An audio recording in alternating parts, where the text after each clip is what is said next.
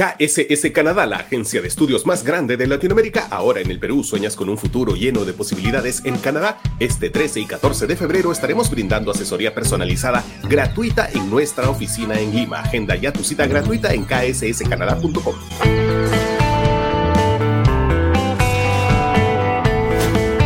Hola, soy Marcos Cifuentes. Bienvenidos a La Encerrona, tu mini noticiero mañanero. Hoy es jueves primero de febrero de 2024 y Martín Vizcarra no la está pasando bien. Estoy perdiendo.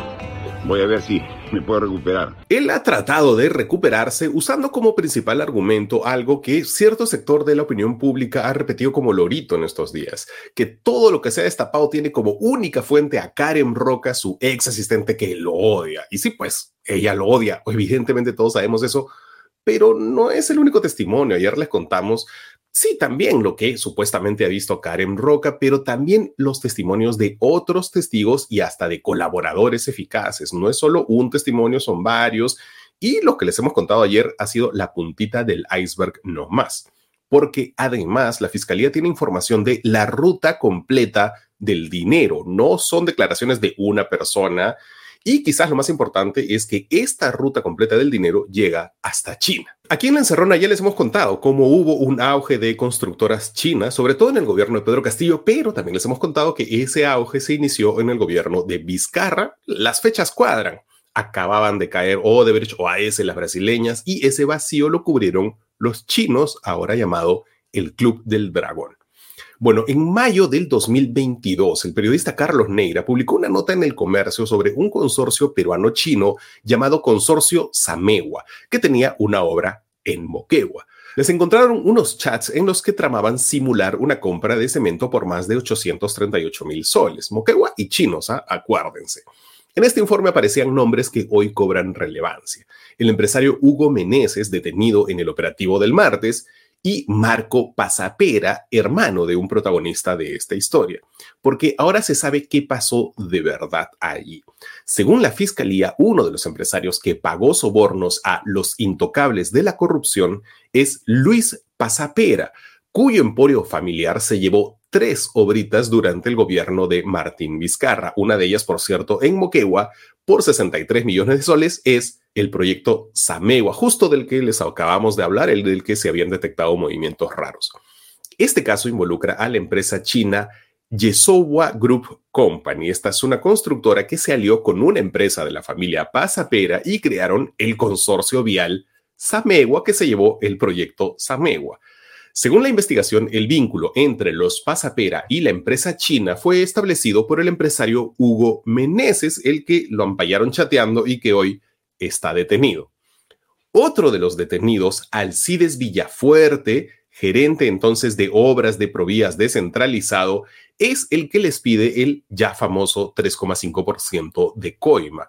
Pero no fue todo tan fácil. A los empresarios les parecía mucha plata, lo discutieron Pasapera, Hugo Meneses y una representante de la empresa china que se llamaba Chia Shang, pero conocida como Adela. Aquí yo estoy leyendo el expediente. ¿ah? Según la versión del colaborador eficaz 26-2023, Adela aceptó pagar, pero solo el 3% y ya cerrar con eso el asunto. Esto fue en el año 2020. El 26 de septiembre de ese año hubo una ceremonia pública en Moquegua a la que fueron el entonces presidente Vizcarra, el ministro de Transportes Carlos Estremadoiro y el jefe de Provías descentralizado, el ahora famoso Carlos Revilla, del que les hablamos ayer, el que supuestamente llevaba la plata a Palacio. También estaba allí Xia Shang, alias Adela, la representante de la empresa china. Pero según la hipótesis fiscal, para entonces Pasapera todavía no había terminado de pagar las coimas. Presionado, Pasapera pidió facturas falsas de venta de materiales de construcción a través de las empresas de uno de sus amigos. ¿Para qué? para justificar la salida de dinero en efectivo. Para eso necesitaba estas facturas falsas. Entonces, él hizo que uno de sus trabajadores recoja ese dinero en efectivo del empresario amigo, se lo entreguen a él y él a su vez se lo dé a Alcides Villafuerte, que era el que estaba presionando por la plata. Ese dinero, según los indicios, y aquí cuadran las fechas, por ejemplo, es el que luego Carlos Revilla, el jefe de Alcides Villafuerte, llevaba a Palacio de Gobierno. hay evidencias rastreables de este pago de sobornos. La fiscalía le tomó la declaración a Juan Carlos Carrillo Pérez, un mensajero de las empresas de la familia Pasapera. Él contó que Luis Pasapera lo llamó para que lo apoye en unos retiros al empresario que le iba a hacer el favor de darle el efectivo. Con él fueron a dos sedes del Banco Continental, sacaron la plata, la pusieron en un sobre, luego el mensajero llevó ese sobre donde Pasapera, contaron juntos el dinero y hasta lo ayudó a colocar los fajos de billetes en una caja de vino. No solo eso, sino que a las 7 de la noche, este mensajero le abrió la puerta de la cochera a Alcides Villafuerte. Villafuerte entró a la cochera en una camioneta Jeep gris oscura. Se reunió con los hermanos Pasapera en el segundo piso por no más de seis minutos. Pasapera entonces volvió a llamar al mensajero y le pidió que le ayude a bajar la misma caja de vino que habían llenado horas antes y la colocó en la camioneta de Villafuerte. Y no solo está este testimonio, hay otro testimonio de otro trabajador de Pasapera, un recepcionista, que lo ha visto varias veces con Alcides Villafuerte, algunas de ellas cargando una bolsa negra de basura que claramente no tenía basura. Y por si se han perdido hasta aquí, les quiero recordar, Pasapera era un empresario constructor y Villafuerte un alto funcionario de Provías descentralizado con el que Pasapera acababa de ganar no una, sino tres obras. ¿Qué hacían reuniéndose a solas, entregándose bolsas, cajas de vino? Para redondear toda esta historia está el testimonio clave del amigo empresario que sacó la plata, Raúl García Alemán, el que fue con el mensajero al banco a hacer los retiros. Él también ha confirmado todo ante la fiscalía. Es más, aclaró que no fue solo esa vez, sino al menos tres retiros. Y ya luego los consorcios de Pasapera, incluido el consorcio integrado por la constructora china, le devolvían mediante transferencia. Estamos hablando de un ruleteo que terminó con 1.800.000 soles en total, cash entregados a Alcides Villafuerte. A ver, entonces la cosa iba así, según la fiscalía. Los chinos transferían la plata a Raúl García, que le daba cash a Pasapera, que se lo entregaba a Alcides Villafuerte de Provías, que se lo daba a su jefe de Provías, Carlos Revilla, que iba a Palacio a darle su parte al presidente Vizcarra. Cada uno de esos pasos está corroborado por más de un testimonio. Las fechas cuadran, los montos cuadran y este es solo uno de varios casos. Si quieren, les podemos contar más de las 536 páginas que tiene el expediente. Pero por ahora ya volvemos con los titulares de hoy aquí en Encerrona. Entertech School es la nueva escuela de desarrollo de software y ciberseguridad del Perú, parte de la red de Code Fellows, el bootcamp número uno en Estados Unidos con alta empleabilidad en la industria tecnológica. Comienza tu carrera como desarrollador con el curso Code 101. Utiliza el código ENCERRONA101 y obtén el 50% de descuento. Entertech School experimenta un bootcamp de clase mundial. Hola, soy Marcos Cifuentes. Bienvenidos de vuelta a La Encerrona, tu mini noticiero mañanero. Hoy es jueves primero de febrero de 2024 y estas son las noticias que son virales o deberían serlo. La primera, se acabó la huelga de Machu Picchu y el único derrotado parece ser Joinus, pero no tanto. Anteanoche, poco antes de la medianoche, se cerró la declaración de Machu Picchu, en la que los tres ministros encargados del santuario, cultura, ambiente y turismo más el gobierno regional del Cusco y los alcaldes de Machu Picchu, Urubamba y Ollantaytambo acordaron terminar de manera anticipada el contrato con Joinus y además han ratificado la venta presencial de mil boletos diarios en el pueblo de Machu Picchu. Ojo que va a haber una transición y mientras dura esa transición, Joinus va a seguir administrando todas las compras de entradas a Machu Picchu, incluidas las mil presenciales. O sea, Tú vas a ir a la boletería física y el señor que te atiende allí en la caseta va a tener una computadora que está logueada en Joinas. Todo esto, claro, mientras el ejecutivo va armando lo que tendría que haber armado desde el inicio, una plataforma digital de ventas propia. Aquí ustedes seguro dirán, eso ya existe, se llama tu boleto, tuboleto.cultura.p. Mm, ya, pero es que tu boleto lo maneja Joinus que ganó una concesión en agosto del año pasado y administra entradas para varios sitios turísticos. Pero la administración de las entradas de Machu Picchu se ganó a sola firma de una adenda, las famosas adendas. Una adenda que, por cierto, también incluía Acuela. O sea que si el Ministerio de Cultura dice la verdad, entonces se va a generar una plataforma estatal totalmente aparte solo para Machu Picchu y el resto de sitios arqueológicos los va a seguir teniendo Jainas. Eso no ha quedado claro. Lo que sí queda claro es que Jainas va a seguir administrando todo, todo, incluido Machu Picchu, por un tiempo indefinido además. Mientras tanto, ayer la Fiscalía Anticorrupción intervino la sede de la Dirección Desconcentrada de Cultura de Cusco por la denuncia de la manipulación del sistema de la vieja plataforma online, la que ellos manejaban hasta hace solo unos meses y en la que había unas denuncias de desfalco millonario. El operativo fue presenciado por la propia ministra de Cultura, Leslie Urteaga, y el gobernador de Cusco, Werner Salcedo. Lo que resulta curioso, como destacó la congresista Ruth Luque, es que uno de los involucrados por la Contraloría en estos malos manejos es un tal José Bastante Abudaba, que la ministra Urteaga ha fichado en el ministerio como su asesor. La segunda, el partido de Nicanor Boluarte se inscribe en el Jurado Nacional de Elecciones, un descaro mayúsculo. El martes, un grupo de dirigentes de Ciudadanos por el Perú presentaron las más de 90 mil fichas de afiliados para iniciar el proceso de inscripción de su partido político. Pero, según contó la jefa de la Unidad de Investigación de América Noticias y Canal N, Vicky Zamora, el expediente ya ha sido observado. Igual tienen hasta el 3 de febrero, el domingo, para seguir presentando, subsanando firmas, lo que es una tremenda caparazón, ¿no? Porque esto ha sido gestado descaradamente usando recursos del Estado, a prefectos y subprefectos designados por la hermana del fundador del partido. La cara visible de este partido, Alberto Moreno, dijo a la prensa que Nicanor era solo un amigo de Ciudadanos por el Perú. Bien cariñoso ese amigo. La tercera, el gobierno contra los bodegueros, una más del Ministerio de Economía que ha incrementado el impuesto selectivo al consumo a cigarrillos, tabaco y bebidas alcohólicas como la cerveza y el pisco. A ver, en teoría, el impuesto selectivo al consumo se aplica a ciertos productos para desalentar su consumo porque son dañinos para la salud. Eso está muy bien, allí no hay problema, eso pasa en todos lados. El problema está en que el Ministerio de Economía quiere usar esta alza de este impuesto para tapar sus propios huecos, porque ya sabemos que el año pasado fue un año tan malo a nivel de recaudación para el gobierno que básicamente ellos han tenido que maquillar cifras, pero no puedes pues maquillar todo el tiempo, necesitas sacar plata de algún lado y esa irresponsabilidad se la van a cargar no a las grandes tabacaleras ni a las grandes cerveceras, porque ellos nunca pierden. Que por cierto, ojo, en este aumento no se ha incluido a los vapes, a los cigarrillos electrónicos, que son igual de dañinos y que merecerían más impuestos porque están dirigidos a un público más pudiente. Son una industria grande, gigante ¿ah? en el Perú y tienen una regulación risible.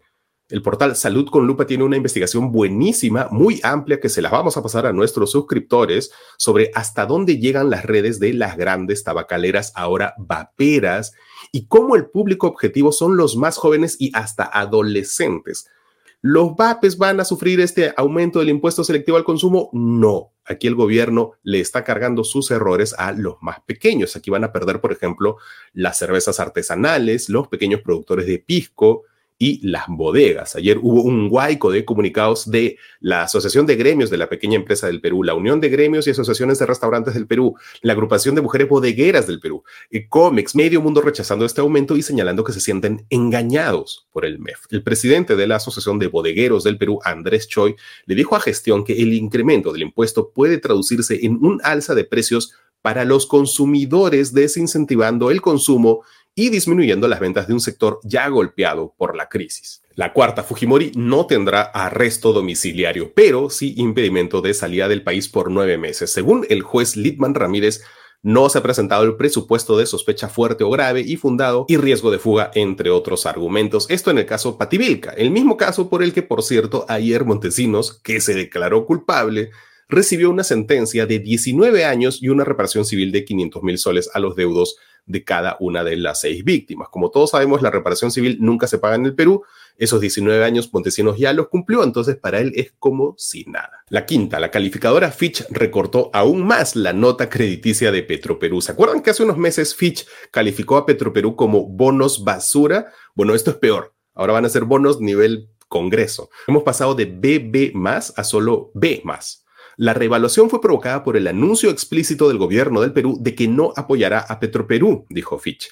Es decir, esta es una respuesta directa al anuncio de Otárola que no va a haber salvataje de la petrolera estatal. Para la evaluadora, el Estado solo ha brindado apoyos de corto plazo, no hay expectativa de saneamiento en el largo plazo. Básicamente para Fitch es imprescindible que el Estado rescate a Petroperú, pero no tiene ninguna confianza en que lo vaya a hacer. Así que esto parece la crónica de una muerte anunciada. Y ya la última nos vamos con algo que honestamente a estas alturas hay que tomar con humor. Digesa declara no saludable a la piscina con arena de López Aliaga, la famosa playa artificial de San Juan del Urigancho, tan cacareada por el alcalde de Lima, que como este programa demostró, Romina incluso fue al Parque Zonal a grabarlo para que ustedes lo vean. Básicamente consistió en aventar arena alrededor de una piscina que ya existía. Bueno, en plena ola de calor, los vecinos de San Juan del Urigancho se han quedado sin esa piscina.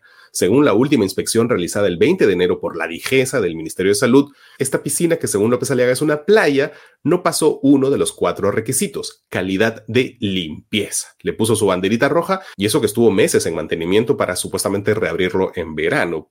Pero increíblemente y de manera totalmente irresponsable, ayer en Twitter López Aliaga multiplicó por cero a la Digesa y dijo que ya todo está subsanado y que el CERPAR, o sea, la municipalidad, o sea, él Dice que todo está bien y que vayan nomás. A ver si que vaya él primero, ¿no? Queremos verlo utilizando su playa, señor alcalde. Métase a la piscina. Estos fueron los titulares de hoy. Ya volvemos con consejos para la ola de calor.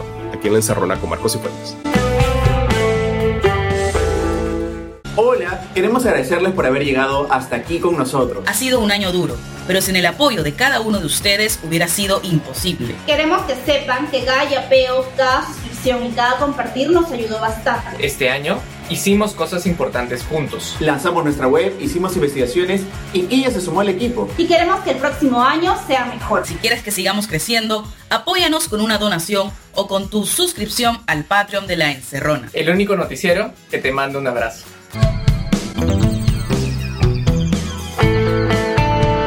Bienvenidos de vuelta a la Encerrona, tu mini noticiero mañanero y con la ola de calor en la costa peruana muchos de ustedes nos han escrito por consejos para sus mascotas. Así que le preguntamos a Rodrigo Rondón, director de la carrera de medicina veterinaria de la UPC.